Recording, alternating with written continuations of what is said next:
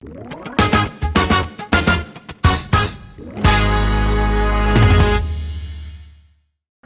sí, sí, sí, sí, sí, sí, gente hermosa, gente bonita, sean todos ustedes bienvenidos a este su podcast favorito de historias, cultura, política y chismes. Históricos. Principalmente chismes históricos, que se llama Los hijos de la vírgula. My name is Iván Castelazo, servidor y amigo. Como ven, ya le hago un poquito al inglés. I don't speak English very well todavía, pero pues ahí la llevo, güey. Vas bien, amigo, vas Ahí bien. la llevo, yes. Vas muy bien. Y preséntate, güey. Pues mi nombre es Oscar Galaviz y efectivamente vamos a comenzar con un capítulo más el día de hoy. Acompañados de un par de chelitas frías que aquí nos regaló Nelly. Ay, sí, qué bonito. Gracias, Nelly. Muchas gracias. Es la Este, mejor.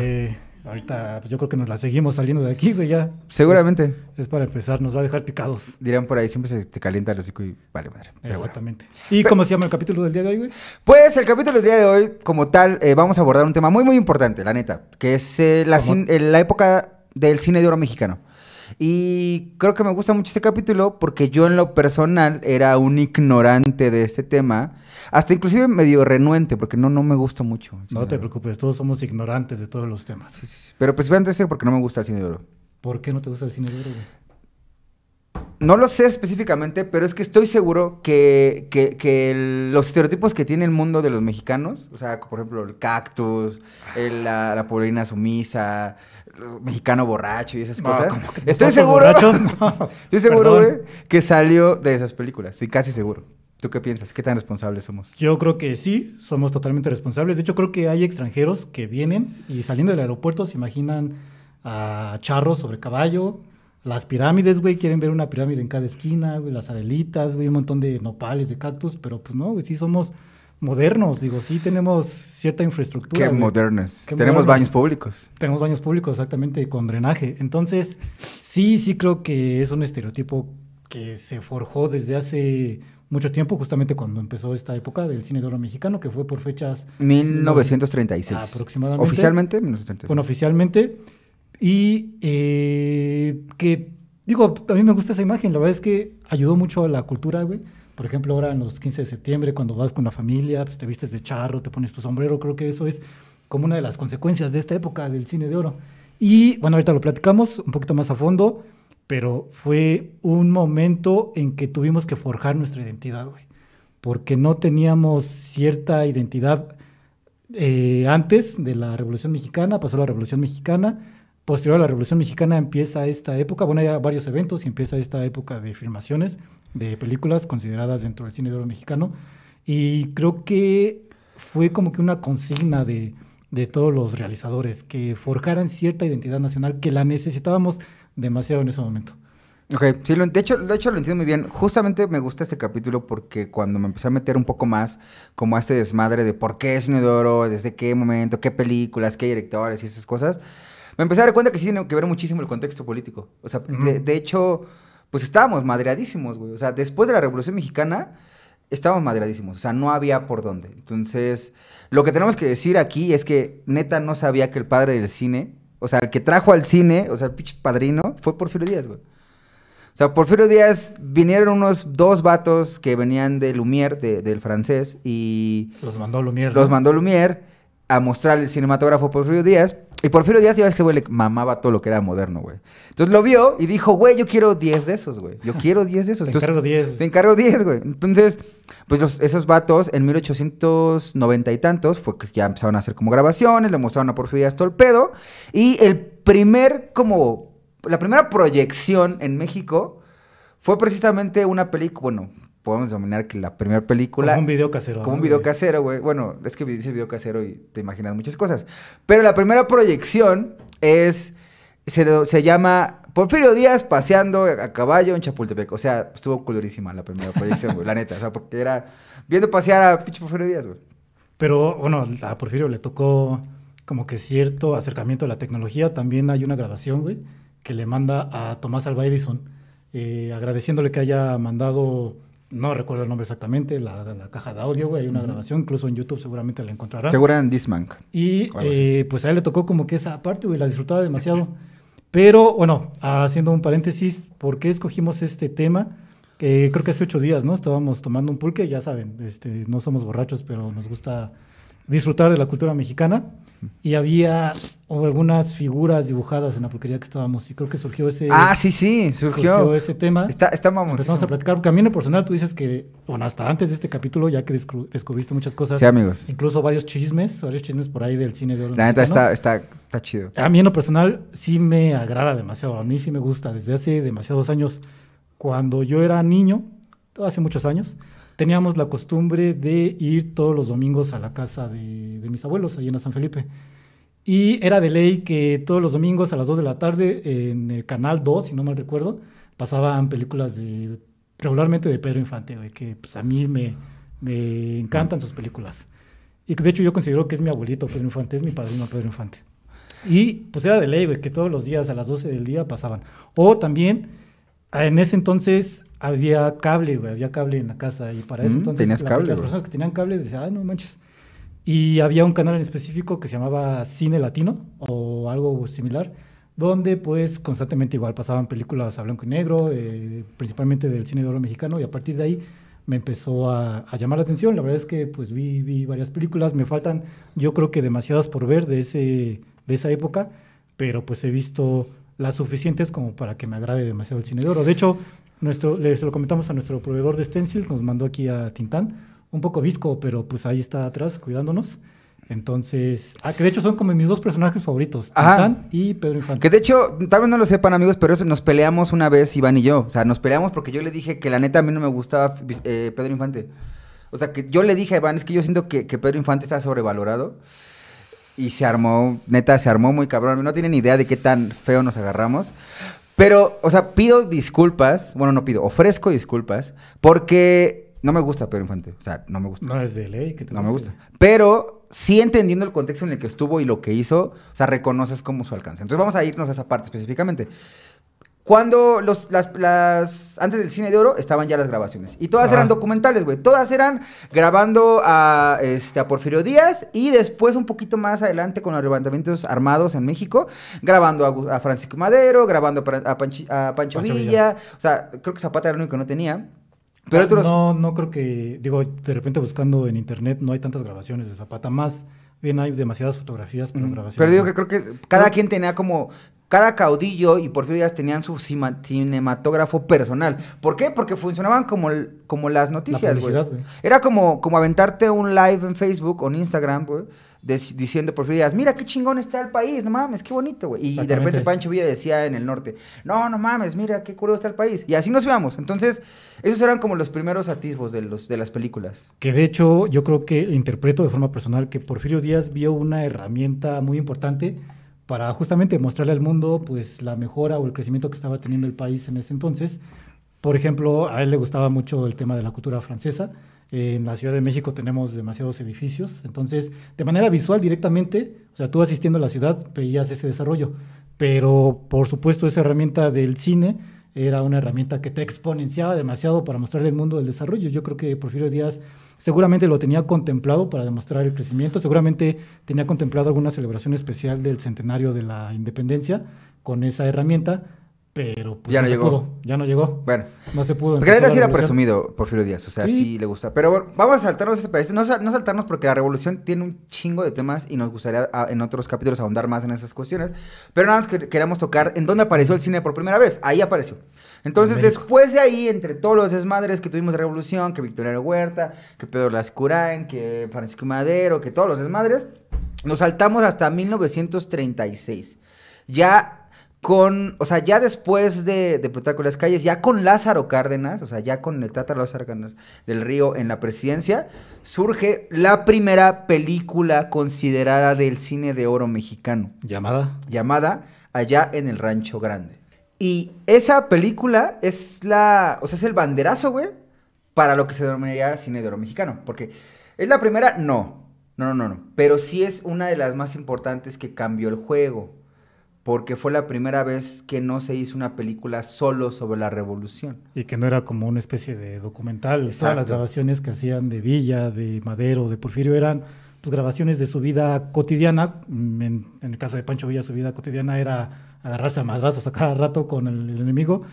Eh, sino que esa película fue ya más ficticia. Fue realmente la que inauguró esta parte de una, una eh, historia ficticia y que, pues sí, justamente a partir de ahí empezaron a generarse varias, varias Sí, historias. sí, exacta- exactamente, o sea, esa es la primera, porque, de hecho, antes, se consideraba una antes, que, la, que es la de Vámonos con Pancho Villa, pero esa película era todo lo contrario, era como trataba de manera muy como- despectiva Exactamente.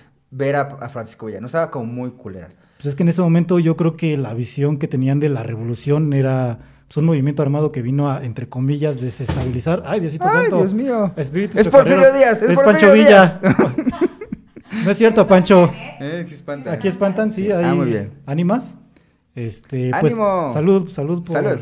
Las ánimas. Entonces, bueno, de hecho la película, una de las películas, la primera película con sonido en México se llama La Santa. ¿Coincidencia con el espanto? No, Que lo creo. conoces, la santa. Entonces, eso está, eso- eso- eso hay que entenderlo muy bien, que, que sí, o sea, toda la revolución en ese momento no había otra cosa, pero los mexicanos ya estaban como que medio cansadones. Entonces, cuando surge esta película llamada Allá en el Rancho Grande y le mete el melodrama, que ahí es el- ese es el punto que creo que ese es por qué no me gusta, güey. Neta, no me gusta el melodrama, güey. Pero qué aburrido eres. Tal vez chido. sí, tal vez sí, soy muy aburrido, pero creo que sí ese es el punto. O sea, ¿Por qué no te gusta el melodrama? porque era llanto y de repente ya estaba O más bien, específicamente, ¿por qué no te gusta el melodrama en el cine? Ah, en el cine. Por eso, tal vez porque. Tal vez porque es por mí, güey. Tal vez es que no tengo suficiente amor, no lo sé, güey. Pero neta me desesperaba esa parte. Me parecía como muy visceral. Pero no, o sea, no, no solamente en el cine mexicano, sino todo en general. Pero en ese entonces fue lo que pegó, güey. Sí, sí, definitivamente. Porque creo que le dieron la, la perspectiva de, ok, ya es revolución, ya me la sé. ¿Qué más me ofreces? Ah, sí es la revolución, pero se van a enamorar, güey. Exactamente, que eran historias ficticias cuyo ambiente era el tema de la revolución, los paisajes eran sí, sí. terrenos grandes donde se desempeñaban las y batallas, sombreros. pero la historia principal era de dos enamorados, güey. Exacto. Y que al final lo más común era que terminaban juntos, güey.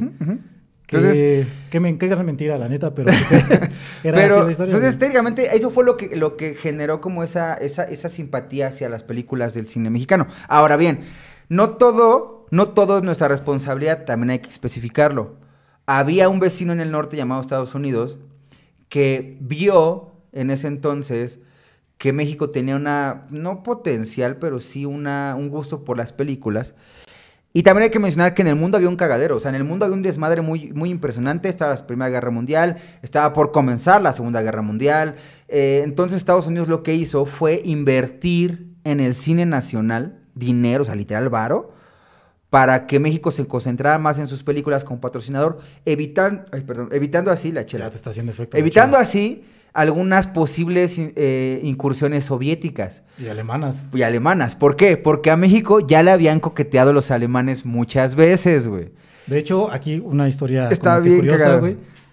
Creo que Estados Unidos entra a la Primera Guerra Mundial por una carta de amor que le manda Alemania a México. A Victoriano que- Huerta. a a- nada más a Victoriano Huerta, Bueno, a no manches. no, o sea, me imagino, eh, a lo que digo es, se lo mandas a Victoriano Huerta. O sea, yo creo que los alemanes sabían qué tipo de persona era Victoriano Huerta y que seguramente iba a aceptar. La carta era con la propuesta de que pues se alianzaran con la intención de pelear contra Estados Unidos y el objetivo o el pago al final era recuperar nuestro territorio, güey. Exacto. Los británicos interceptaron esa carta, La descifraron. la descifraron y fueron pues de chismosos con Estados Unidos. Y Estados Estados Unidos dijo, no mames, ¿cómo crees? Y ya es ahí como entró la primera, como entró en la Primera Guerra Mundial. Siendo como que un parteaguas, güey. O sea, si no hubieran captado esa carta, yo creo que el escenario actual mundial Será diferente. hubiera sido otro. Sí, totalmente. Probablemente la potencia mundial hubiera sido otra, no sé si los alemanes o los soviéticos, o incluso Gran, Gran Bretaña, o incluso pues, por ahí hasta México, güey, no sé. Pero es como que de las curiosidades. Pero sí, en Y- todos lados se coseaba. Y esta parte del cine la aprovecharon los estadounidenses. Ellos no estaban produciendo porque sus, todas sus personas, todos sus hombres estaban en la Segunda Guerra Mundial. Y los pocos productores que había, pues se vinieron aquí a México. Por una parte, para invertir, para hacer crecer nuestra, nuestra industria del cine. Pero por otra parte, pues para ganarle a los alemanes. Exacto, los porque ya teníamos güey. algunos directores soviéticos trabajando en México. De hecho, por ejemplo, este Eisenstein, no se lo pronuncia bien. No sé. Se-. Sergei mero. Sergei Eisenstein. Ajá. Ya trabajaba aquí, güey, o sea, ya hacía películas. Entonces, los gringos dijeron, güey, si nos apendejamos, va a llegar Ese alguien otra trae sus- vez. ese güey trae sus ideas soviéticas. Entonces y- metieron varo y de hecho por eso se fundaron los estudios Churubusco, por el dinero que, que ya teníamos, ¿no? Aparte de que, bueno, Lázaro Cárdenas vio una, una, una, una oportunidad muy grande en el cine y no solo le metió varo, sino creó un fondo y ya. siendo el cine la segunda industria más importante del país, solamente después del petróleo. Que ahorita las dos pues están valiendo verga, güey. Pero en ese entonces, güey, las dos eran del Sí. petróleo y después la industria del cine. Qué cagado, güey. Sí, sí, definitivamente eran la... De hecho, producíamos muchísimas películas y eran más al extranjero. ¿Por qué? Entonces, pues el apogeo del cine de oro mexicano y que nos conocen en todo el mundo, además del talento mexicano y del dinero de los gringos, también fue que la neta no había otras películas. O sea, no había. Los franceses estaban parados, los británicos estaban parados. japoneses, güey. Los japoneses estaban parados, los, este... Bueno, es que escuchan Los parados. italianos. Todos estaban detenidos. O sea, todas las industrias Todos estaban cinematográficas estaban peleando en- entre ellos. Y pues los mexicanos eran como de, güey, pues estás dando la madre, pues yo aprovecho ese momento. Porque se cruzó justamente la expropiación petrolera, que también aprovechó el momento. eh, la parte de refugiar a León Trotsky en México también, que era como otra cachetada a los soviéticos, una cachetada a los gringos y a los europeos. O sea, o sea, México quería enemistar con todos en ese momento. Pero güey. que es como una parte chida del país, o sea, esa parte de en las dos ocasiones importantes que hubo conflicto mundial, México dijo, yo no voy a meter en pedos, tal vez en la segunda, en la segunda guerra mundial sí te mando un escuadrón especial para apoyarte. Después de un evento muy específico, pero, pero sí. Ujú. pues no tanto que yo me involucre demasiado. Mejor aprovecho esas oportunidades. Ahorita que estás distraído, pues te quito el petróleo, que realmente es mío. Ujú. Y pues si tú quieres, vente y le inviertes aquí en el país, en el tema del cine, justamente. Sí. Y que yo creo esa fue la principal consecuencia, la principal causa, perdón, de la el enorme exponente del cine de oro Eh, en esas dos décadas. Que de hecho, si te vas a, a Europa Oriental, que era la que ocupaba en ese entonces la Unión Soviética, por ejemplo, Rumania, este, Checoslovaquia, no existe Checoslovaquia, obviamente, pero esos tipos de países de, de esa región conocen muchas películas mexicanas precisamente de esta época. ¿Por qué? Porque no recibían de otros más que mexicanos. Ahora, siendo sinceros, porque en mi caso, el que no me gusta el cine de oro, hasta aquí me gusta, me gusta el contexto, o sea, como digo, ok, va. Me gusta porque es como el escaparate de los mexicanos para, ok, decir si hay un desmadre allá afuera, pero mira, yo hago películas y a la par lo usaron, como lo dijiste hace ratito, para una identidad nacional. Y es que hay otro tema, güey. Ahí, después de la, de la revolución, ya se genera un partido político, que en ese entonces era el Partido Nacional Revolucionario. Ah, sí, sí, el PNR. El Sí, sí, sí. PNR. El PNR. PNR. Y pues ellos tenían que mitificar la revolución, güey, porque su origen del partido Sí. es la revolución, güey. Entonces, es- está esta película, Vamos con Pancho Villa, que es como una película despectiva hacia el movimiento villista, pero posteriormente, lo que ya dijimos ahorita, lo romantizaron, güey. O sea, los- las historias que generaban era dentro de la revolución, güey, para poder tanto mitificar la revolución como en su momento, pues poder generar esta identidad nacional, poder decir cómo era el típico mexicano, güey. Sí. Que, repito, pues es, ahorita pues, dices que en Europa Oriental se quedaron con una idea, pues yo creo que es en todo el mundo, güey, que se quedaron con toda esa idea, güey. El típico mexicano con charro, güey, con su pistola en el cinturón. Que bueno, también, por ejemplo, elementos como Vicente Fernández se encargan de perpetuar, que no está mal, o sea, no está mal porque está aparte de nuestra chido, identidad. güey. Ahora, el punto de esta situación es que durante, o sea, México trató como de, de- de aprovechar ese punto, pero entre otras cosas tuvo errores muy grandes en lo personal, amigos. Digo, no me odien, de hecho, yo soy un hater natural tal vez, amigos, pero lo que no me gusta del cine de oro, y ojalá tú me ayudes, es la, rein- la, la romantización de la pobreza. O sea, a mí no me gusta. ¿Por qué? Porque en muchas películas era como, ah, no mames, sí soy pobre, pero soy honrado, güey, ¿no? O soy carpintero, pero algo bonito va a pasar y voy a hacer, algo, güey, es como, no Mm, mames. bro". Sí, la- digo, dentro de lo que sí me gusta del cine de oro, ese es uno de los puntos negativos para mí. Que creo que incluso esa idea se quedó hasta la actualidad, güey. ¿Cuántas novelas actuales o de años recientes no este, glorifican lo que es la pobreza, no la romantizan? Romantizan. Tizan. ya la cerveza ya me está haciendo Entonces- efecto, güey. Y la fe. Entonces, ah, Y la exacto. fe, entonces, exactamente, que pues sí, o sea, también el tema religioso seguramente... cabroncísimo. Ahora voy a hacer una pregunta muy interesante. Nelly, ¿a ti te gusta el cine de oro mexicano? No. No, muy bien. Bueno, no muy bien, o sea, porque esté conmigo, no, amigo, sino muy bien por gracias por tu respuesta. ¿Por qué no, Nelly? No, y es muy similar por lo que estás diciendo ahorita. Por la romantización de la pobreza y todo ese desmadre. Sí, y por la mujer, sobre. Ah, también. Claro, va, sí, güey. Que sí el es. hombre siempre decía como de Pedro Infante, sobre todo. Tú eres mi. O sea, no te pongas celosa. Acuérdate que tú eres mi catedral y ellas son mis Ten- tengo 10 mujeres, pero las tengo bien atendidas. Exacto, güey. O sea, o sea, y güey, o sea, no vamos a decir aquí nada sobre el poliamor, o sea, si es consensual, todo está chido, pero en esa época no había poliamor, güey. Entonces era como, o sea, vamos a hacer como lo dijimos con los, por los prehispánicos en los capítulos anteriores, no podemos juzgarlos con la moral actual y es lo que trato de no hacer. Ajá. Pero, o sea, cuando lo veo desde arriba digo, ah, no mames, sí estoy muy medio culero. Ahora que lo veo como ya en la época, digo, ok, hicieron lo que pudieron con lo que tenían. Y la neta lo hicieron muy bien. O sea, siendo sinceros, no todo es odio, amigo, no te espantes. No te enojes. Te estoy viendo ay, medio enojado, amigo. Entonces, No, no estoy enojado. Relax, hicieron- relax. La cerveza me está calmando. Lo hicieron muy bien, amigo. Entonces, No, es que está bien. Desde antes de empezar el capítulo tú lo habías mencionado. A mí no me gusta el cine de oro. A mí sí, pero pues está, está chido esta parte, güey, de poder chocar. Si a ti no te Ya un gusta, debate. ya un debate, exactamente. sí, aquí Este, estábamos para debatir, güey. aquí Entonces, estamos entonces entre los, entre los elementos que tenía el cine de oro mexicano era, obviamente, ya lo dijo Nelly, la mujer abnegada, la pueblerina sumisa y abnegada, la maternidad sagrada de una manera muy contraria, como, ah, no mames, mi mamacita nadie la toca, ¿no? Este, el melodrama cantado, eso está chido, el melodrama cantado está chido. Que fue la diferencia, güey, en comparación a las Hollywood. películas de Hollywood. Sí, exacto. Es lo que teníamos nosotros, el melodrama cantado, güey. Por ejemplo, en Hollywood se menciona lo que tenían era el blues, digo ya en años más adelante. Ajá, sí, sí. Nosotros teníamos las rancheras, eh, güey, las así. charras, güey, las charras para, para poder hablar sobre el amor, sobre el love. Pero sí, también fue una de las características que diferenció en, en otras, en otras industrias del cine, principalmente la estadounidense.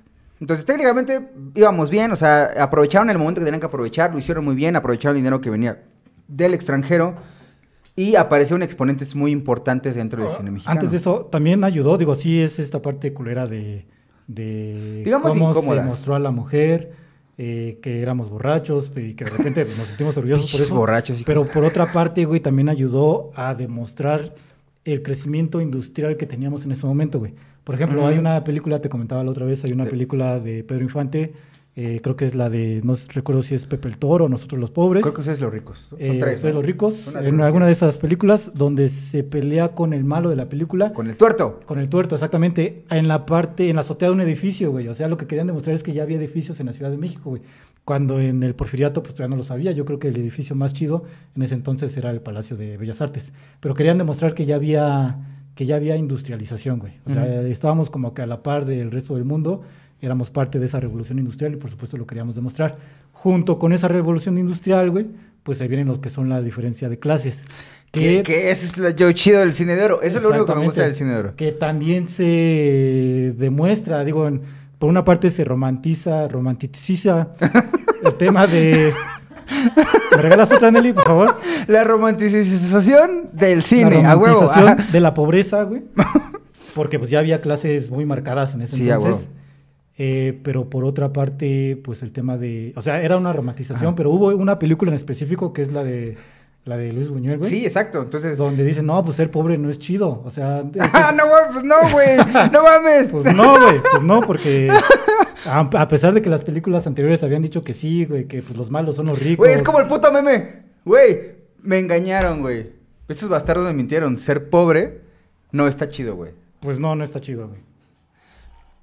Pero a lo que voy es que ya llegó otra, otra película, güey, donde demuestra que no por el hecho de que seas pobre significa que seas bueno, güey. Y hubo Sí, algunas sí, otras sí. películas donde dicen no por el hecho de que seas rico significa que seas una persona mala, güey. Entonces es también como que la parte chida. No sé si en algún momento los creadores entendieron esa parte y quisieron cambiar la, la idea, güey. Pero pues tenemos, tenemos esa, esa, esa visión de estas dos Partes. eh, partes, estos dos polos. Donde por una parte hay películas que te dicen ser pobre es chido y por otra parte hay películas que te dicen el hecho de que seas pobre no significa que seas buena. Pues Ahora, está el pinche el hype, ese güey. punto, o sea, tienes toda la razón, amigo. Pero creo que no fue, no, no estaban las dos polaridades juntas. Yo creo que evolucionaron. Eres la mejor, Nelly. Muchas Gracias, gracias. Nelly. Ya lo sé. Yo creo que evolucionaron, güey. O sea, porque al final empezamos así porque se necesitaba identidad. Ok, ya teníamos la identidad, güey. Ya estábamos todos chidos, güey. Después empezamos a jugarle ya más a vergas que, que con, con, ok, ya estamos consolidados, vamos a meter cositas ya un poco más este, extrañas y surrealistas. La primera película de terror, obviamente, se llamó La Llorona. Y es como puta madre, la única que Pero que teníamos. es, o sea, que es lo chido, güey. Te das cuenta de que se pueden agarrar de la cultura popular Entonces, mexicana. está güey. bien. Y después fue evolucionando hasta decir, ok, ok, Fue evolucionando hasta llegar al terror en vacaciones con Pedrito Fernández. Obviamente, güey. güey. Entonces, el punto fue que lo que mencionaste tiene razón. Cuando llega Luis Buñuel, que recordemos que el mundo es un cagadero mientras está la época de, de- de oro del cine. En, en- mientras en Alemania y en Italia y específicamente en Europa tenían pedos, en España surge el pedo de, Franco. De Francisco Franco, güey, contra la República. Entonces, los exiliados, como México era tan cabrón, y no solo tan, Tan cabrón, chido, güey, tan era chido. chido, güey, porque la neta mandó, o sea, expropió el petróleo. Cuando Alemania invadió Polonia, los mandó a chingar a su madre, güey.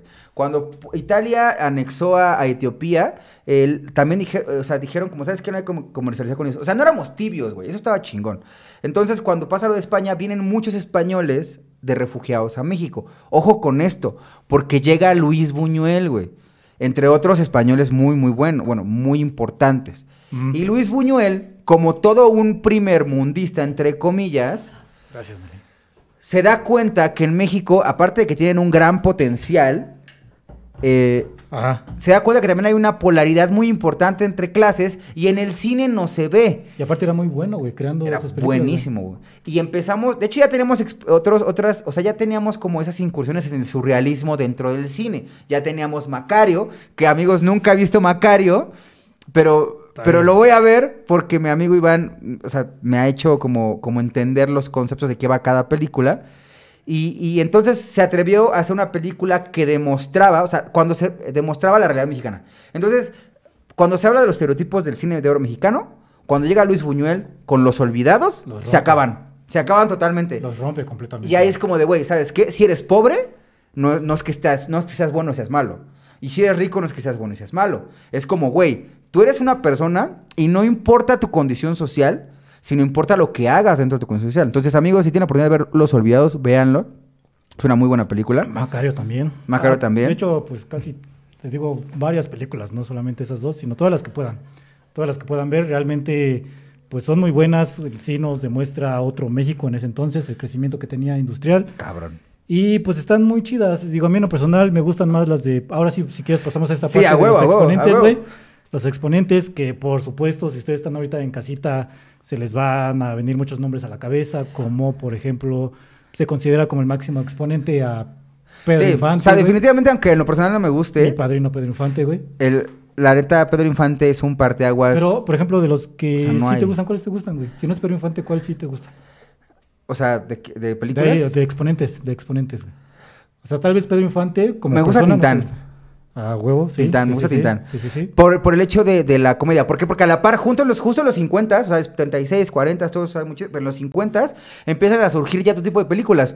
Ya no solo los melodramas, que a puta más melodramas, sino también surgen comedias, surgen críticas sociales. Entonces empieza a diversificar el cine y se empieza a poner buena la cosa, Y güey. muy buenas comedias, güey, con buenos comediantes. Sí, güey. tuvimos dos buenos comediantes muy importantes. Bueno, eran varios, pero creo que los dos principales eran varios como eh, Resortes, era como Clavillazo, y, pero sí creo que los dos principales, lo- los, dos que se pelean en la punta es Tintán y Cantinflas, con sus diferencias, pero al mismo tiempo con sus logros. Por ejemplo, eh, Cantinflas ganó un Oscar, güey, no sé si sabías, Cantinflas ganó un Oscar, güey, con su película, una película que hizo en Estados Unidos, Ajá. güey.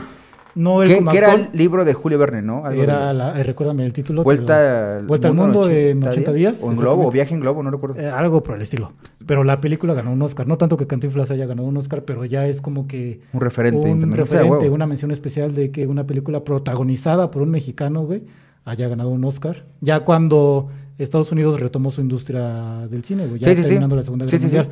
En el caso de Tintán, por ejemplo, igual tuvo sus menciones especiales. Eh, aparte de ser un buen cómico, que a mí en lo personal, si, si me dices cuál prefiero de Tintán y de Cantinflas, yo me voy eh, completamente por Tintán, porque era como un adelantado a su época. Ejemplo, hay una película que eh, en una escena ya hay muchachas con la falda arriba de la, de la rodilla, güey. En ese entonces era como un escándalo. güey. Yo creo que todavía la sociedad era demasiado conservadora. Medio güey. extraña, porque, güey, eran como una mujer, un objeto, pero aparte no era un objeto Ah, sexual, güey. aparte, sea, era un objeto, pero con Raro, falda güey. larga, güey. Con falda a ¿Qué los tobillos, güey. Pero sí, sí entiendo el punto, lo entiendo muy bien. Y de hecho, eh, por ejemplo, Cantinflas es ubicado a nivel mundial. Eh, por ejemplo, en España creo que lo ubican demasiado, pero a Tintán no lo ubican, güey. Porque justamente esta parte de la dictadura franquista no lo Mm. no dejaba que se proyectaran sus películas, güey. Porque pues era, era más open mind, para decirlo de alguna forma. Era más abierto, era como que más aventado, más vulgar, tal vez. Mm. sea Sí, justamente. Tintán fue popular en Latinoamérica. Ajá. Lo que investigué.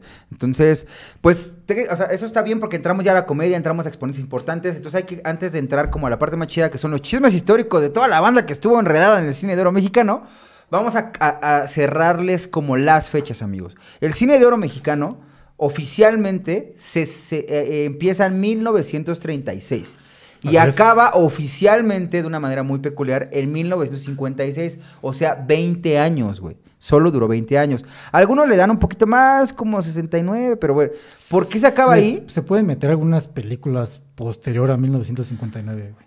Yo Eh, creo que sí, que- pero hablando de la época del cine mexicano, siguiendo el patrón que teníamos. O sea, se Ajá. acabó ahí. O sea, de- ya, ya no salieron estrictamente ahí, rancheras. Ajá. Porque hubo dos muertes principales, güey. La de Pedro Infante, por en el supuesto, 57 muere Pedro Infante. Y otro exponente muy importante, el Indio Fernández, güey. Entonces fallecen y fue como que un golpe muy duro para el cine, güey, que ya no estén esos dos. Que ya tenía varios golpes, o sea, fue, ese fue el golpe fulminante. ¿Por qué? Porque ya había el cine de oro mexicano en, el- en los 50, y ahí 55, 54, ya estaba decayendo mucho porque ahí sale la frase, si alguna vez han escuchado decir a su abuelita o a su abuelito o a su tía, no mames, qué pinche churro de película. Ese, ese, esa frase de churro salió en esa época, en los 50. Ajá. ¿Por qué? Porque empezaron a salir películas como, como repetidas, güey, con el mismo patrón, con el mismo esquema, nada nuevo. Y aparte venía la televisión. O sea, su- su- sustituyó algo la televisión y la guerra había terminado en, en- en Europa. Y las industrias que cuando estábamos nosotros aprovechando eh, ya estaban trabajando en Estados Unidos, en Europa específicamente, pues empezaron a publicar otras películas, empezaron a dejar de lado el cine mexicano. Por eso ya empezó a morir. Ya teníamos competencia. Ya tenemos competencia, literalmente ya tenemos competencia. Y cuando muere Pedro Infante, y cuando muere Lino Fernández, ya, o sea, principalmente creo que Pedro Infante, creo que Pedro Infante. Ya, fue como el fin. Aparte, en el 57 y en el 58 cierran los estudios Azteca, que estuvieron en 1900, y cierran otros estudios que por ahí tenían el nombre que ya se me olvidó. los estudios ah, Tepeyac, estudios Tepeyac, sí. Que eran muy importantes. Ajá, también, eran muy importantes. Entonces, cerraron. O sea, definitivamente ya, ya, no, ya no se iba a producir tanto cine. Y las películas que mencionas, por ejemplo, que vienen después, porque Tintán y Cantinflas sí estaban, o sea, sí alcanzaron sus primeras películas dentro de ese rango del cine de oro, pero continuaron su legado ya con, pues con más esfuerzo, pero sí, sí es muy válido. Y que de hecho, eh, bueno, sí, ellos continuaron su legado. Eh, no tanto, eh, tanto éxito como lo tuvieron en la época del cine de oro, pero hicieron cosas importantes. Te decía el tema de Tintán, eh, hace rato lo platicábamos, dobló voces de Disney, que era la de... Cosa que no hizo, no hizo Cantinflas. Exactamente, Cantinflas ganó un Oscar, pero no dobló voces. Exacto. La de los Aristogatos. La que te cambié la de la de la de la de. Ah, güey, ah, güey, güey. el libro de la Me selva, gusta de Búscalo más vital, lo más lo que hace. Pues, güey. Esa mera, Esa canción me deprime porque sí trabajo más de lo normal. Entonces, sí, güey, dobló también Aristogatos, el libro de selva y una de Robin Hood. y por de ahí se dice, ahora sí ya entrando a los chismes. Sí, güey, lo, a los chismes está bien cabrón, güey. Neta está bien cabrón. Primer chisme, se dice por ahí que Tintán tuvo oportunidad de aparecer en, el, en la portada del, del icónico álbum de los Beatles, güey. Sí, lo invitaron. El, el pero Por álbum. alguna razón no apareció, güey. Sí, el álbum es el de, de Sgt. Pepper Lonely Hearts of todo el Panic mundo Club. lo conoce, güey, Como Sargento lo. Pimienta. Eh, lo invitaron, o sea, literal- literalmente, ¿cómo es? Eh, Ringo Starr le marcó a Tintán y le dijo, güey, quiero que aparezcas tú en mi portada. Había varios ahí en la portada. Ajá. Y Tintán no fue. No, pues creo que mandó un candelabro, güey. si no equivoco. creo que un candelabro o un árbol. Creo que según yo es una palma. Ah, no, como un árbol de este, del un árbol que se da en un pueblo del Estado de México, el árbol de la vida, creo, güey. Lo mandó y ahí aparece en la portada, güey. Ah, corríjanos en casa si saben Por si es un favor, de la vida, por un favor. o qué es lo que mandó Tintán. O palmera, o que- entonces no, eso está eh, interesante, o sea, habla del, del, del, pues de la influencia que teníamos. Ahora, un chisme, la neta, bien cabrón, que dije, vamos, ¿cómo no lo vi antes, güey? Ajá. Fue, ubicas la estatuilla del Oscar. Nelly, ¿ocupa, ¿ubicas la estatuilla del Oscar? Ah, bueno, pues esa estatuilla se dice que es, Dicen por ahí. es la escultura o es la base del cuerpo del Indio Fernández. Ahora, todos dirán, ¿qué? ¿Por qué? Ok, ahí va, rápido, express. Cuéntate la historia. El Indio Fernández era un general. Luchó contra la revolución. Entonces, también luchó en una especie como de levantamiento armado contra Álvaro Obregón, que obviamente se la peló, y, y al Indio Fernández lo metieron en la cárcel. Cuando escapa de la cárcel, se va a California a refugiar, porque eso hacemos todos, vamos a California a, a pasarla ey. Entonces, ahí en California estaba la primera actriz latinoamericana que triunfó en, en Hollywood, que es Dolores del Río. Esa es la primera, o sea, de plano. Ajá. Y aparte estaba casada, no recuerdo si con el director o con el dueño, pero de Golden Mayer. El- el de León. ah, El de muy León. bien, el- León, sí, a huevo, Ajá. esa. Entonces, ese vato tenía la tarea de hacer la estatuilla de los Óscares. Bueno, la- ni siquiera se llamaba así todavía, pero la estatuilla. Entonces se dice que Dolores de Río, güey, dijo, le dijo, güey, tengo un amigo, acá como mi amigo Iván, que tiene un cuerpo bien cabrón, güey. Sí. Que físicamente se ve muy, muy bien, güey. ¿Por qué no lo ocupas como modelo? Y, y se dice, o sea, literalmente cuando digo se dice, es, es como un chisme a voces, porque si ustedes se meten a internet y ven las fotos, la neta sí se parecen, güey. Sí, un güey, sí, los- chingo. Los, mismos pectorales, güey, los mismos brazos. sí, Hasta Lindo Fernando no era guapo, pero tenía como una nariz como muy extraña, como grande, güey.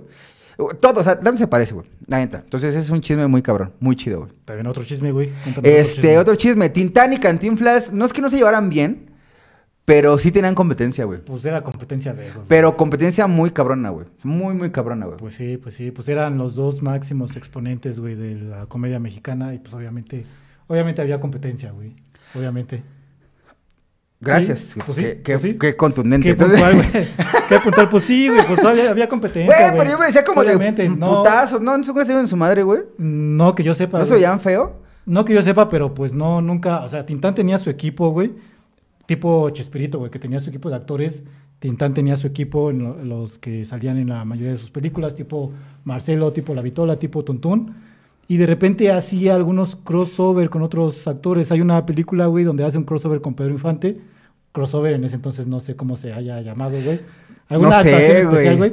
Pero no, no, Wow. no, este, no, o sea, con Cantinflas no hubo alguna mención especial que yo sepa.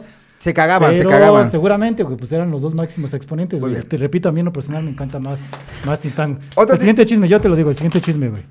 Pedro Infante, güey. Pedro Infante surgió la idea de que era, bueno, a través de sus personajes, güey, de que era un borracho, güey. Y no realmente se dice que Pinche lo que tenía en sus botellas era agua, güey, porque al contrario, Ah, era un no fanático del ejercicio, güey.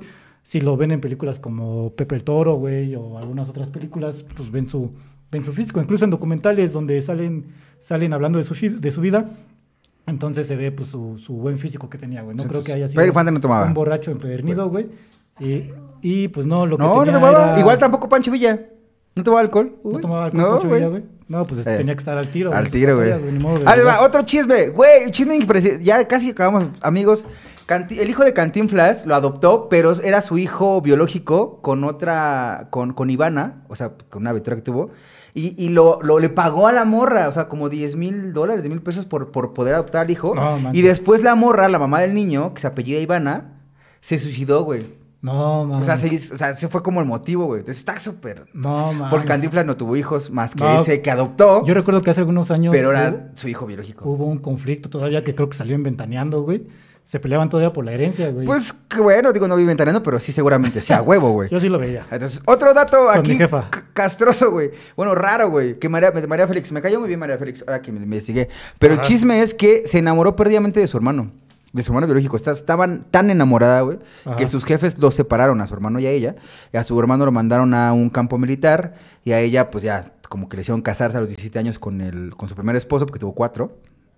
Y era de, de maquillaje y ese pedo. Pero su, su hermano en el ese como centro... es que no sé, amigos. Yo no sé nada de guerra, amigos.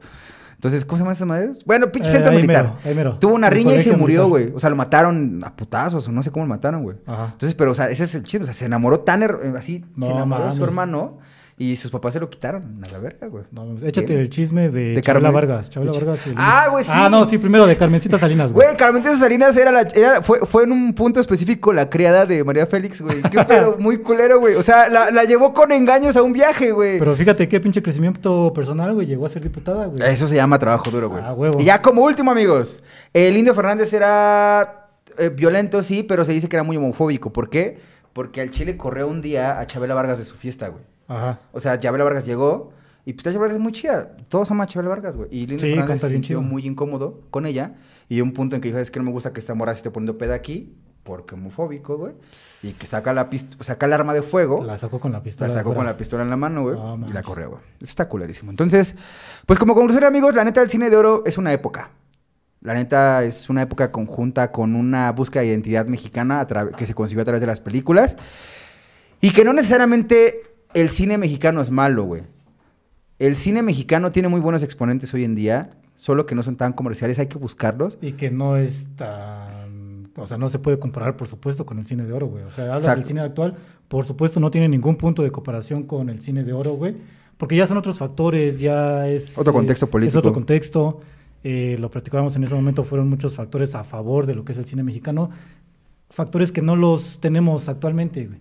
Algo que sí, digo, aprovechando este medio para los productores, para los creadores de cine, pues regálenos historias más chidas. O sea, sí están chidas de repente esas películas de Mis Reyes contra Godines, güey. De qué otro tipo de películas. Guerra de likes, güey, cosas así. Algo así, pero pues. ¿Cuál, perdón? Sí, definitivamente. Ah, sí, sí, la neta sí. Está chido. O sea, para pasar el rato, como lo decían churros, Sí. Exacto, güey. sea, O sea, son churros. Pero pues no, manches, comparas con otras películas que te llegan de otros Sí. países, güey. Y pues dices, no. güey, Recordemos que el fondo, de, el fondo de cine lo hizo Lázaro Cárdenas para hacer películas buenas. Entonces, solo eso, amigos. El cine mexicano es muy bueno. Sí, solo hay que rascarle y buscar buenos exponentes. El cine de oro fue algo que nos pasó.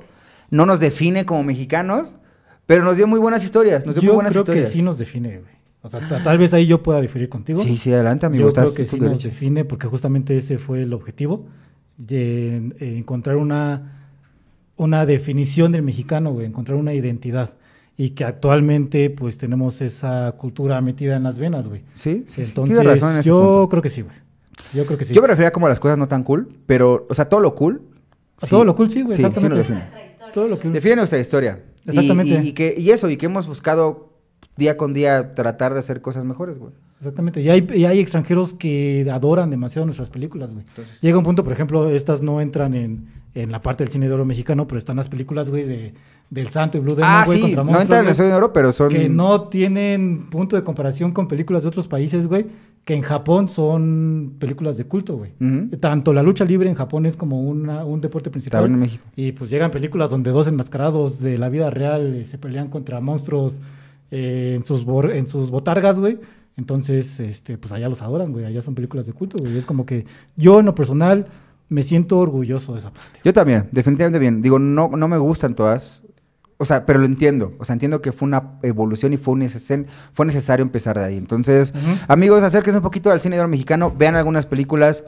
Y si tienen comentarios, neta, eh, por favor, en los, pues ahí pónganlos. Recomendaciones. Películas, recomendaciones, chismes que nos hayan olvidado, eh, datos ahí curiosos que crean que, que son relevantes para toda esta conversación. Porque la neta es lo que buscamos. Lo que buscamos es generar conversación, pelearnos en los comentarios y, y sobre todo es que la banda diga, ah, no mames, voy a ver 10 minutos de Nosotros los Pobres. O no sé. El Rey del Barrio, yo les recomiendo El Rey del Barrio, yo les recomiendo... Yo le con los olvidados. Máquina. Los olvidados. El Ángel Exterminador, güey. es Ah, una está perrísima. Bien chida, güey. Bien chida. Yo se la recomiendo que es como que eh, surrealista. Rompe todo este esquema. Está muy chida. Y pues hay un montón, digo, igual y ya este... Demasiado. En nuestras redes sociales colocamos una lista de películas. También Macario, recomiéndenos- Macario, recomiéndenos Macario, películas. recomiendo. Y este, pues hay un chingo, la verdad es que sí se hicieron demasiadas películas y pues sí, acérquense al Pues cine- muchísimas gracias amigos por pasar con nosotros estos bonitos pues minutos, no sabemos cuántos, pero nos la pasamos muy chingón hablando de esto, porque al final esto nos define como mexicanos, es parte de nuestra historia y Y bueno, ahora sí, Valedor, regálanos tus redes sociales. claro que sí amigo, yo en Facebook e Instagram y TikTok estoy como Oscar H. Galavis, así homónimo. Yo en Instagram estoy como Iván-Castelazo, yo soy Castelazo y tú eres... Galavis. Exactamente. Nos pueden encontrar, ya tenemos eh, grupo de Facebook, nos pueden encontrar como Los Hijos de la Vírgula. Ahí nos pueden escribir sobre qué temas eh, quieren que, que tomemos, de los cuales podemos platicar. Compartir memes también, eso es lo más chido. y me también recordarles, ya eh, estamos en Spotify, por supuesto en YouTube. ¿Y cuál es la otra Apple plataforma? Podcast. Exactamente, Apple Todo lo- Podcast. todos los jueves a las 6 de la tarde ya salimos amigos, suscríbanse Avísenle a la familia, avísenle a sus amigos, por favor. a su abuelita, a todo el mundo. a los perros, a las mascotas. A Síganos, coméntenos, échenos porras y pues hasta luego amigos, nos encanta estar aquí, nos vemos la próxima. todos. Vámonos, que nos sirvan el metro. A huevo que sí.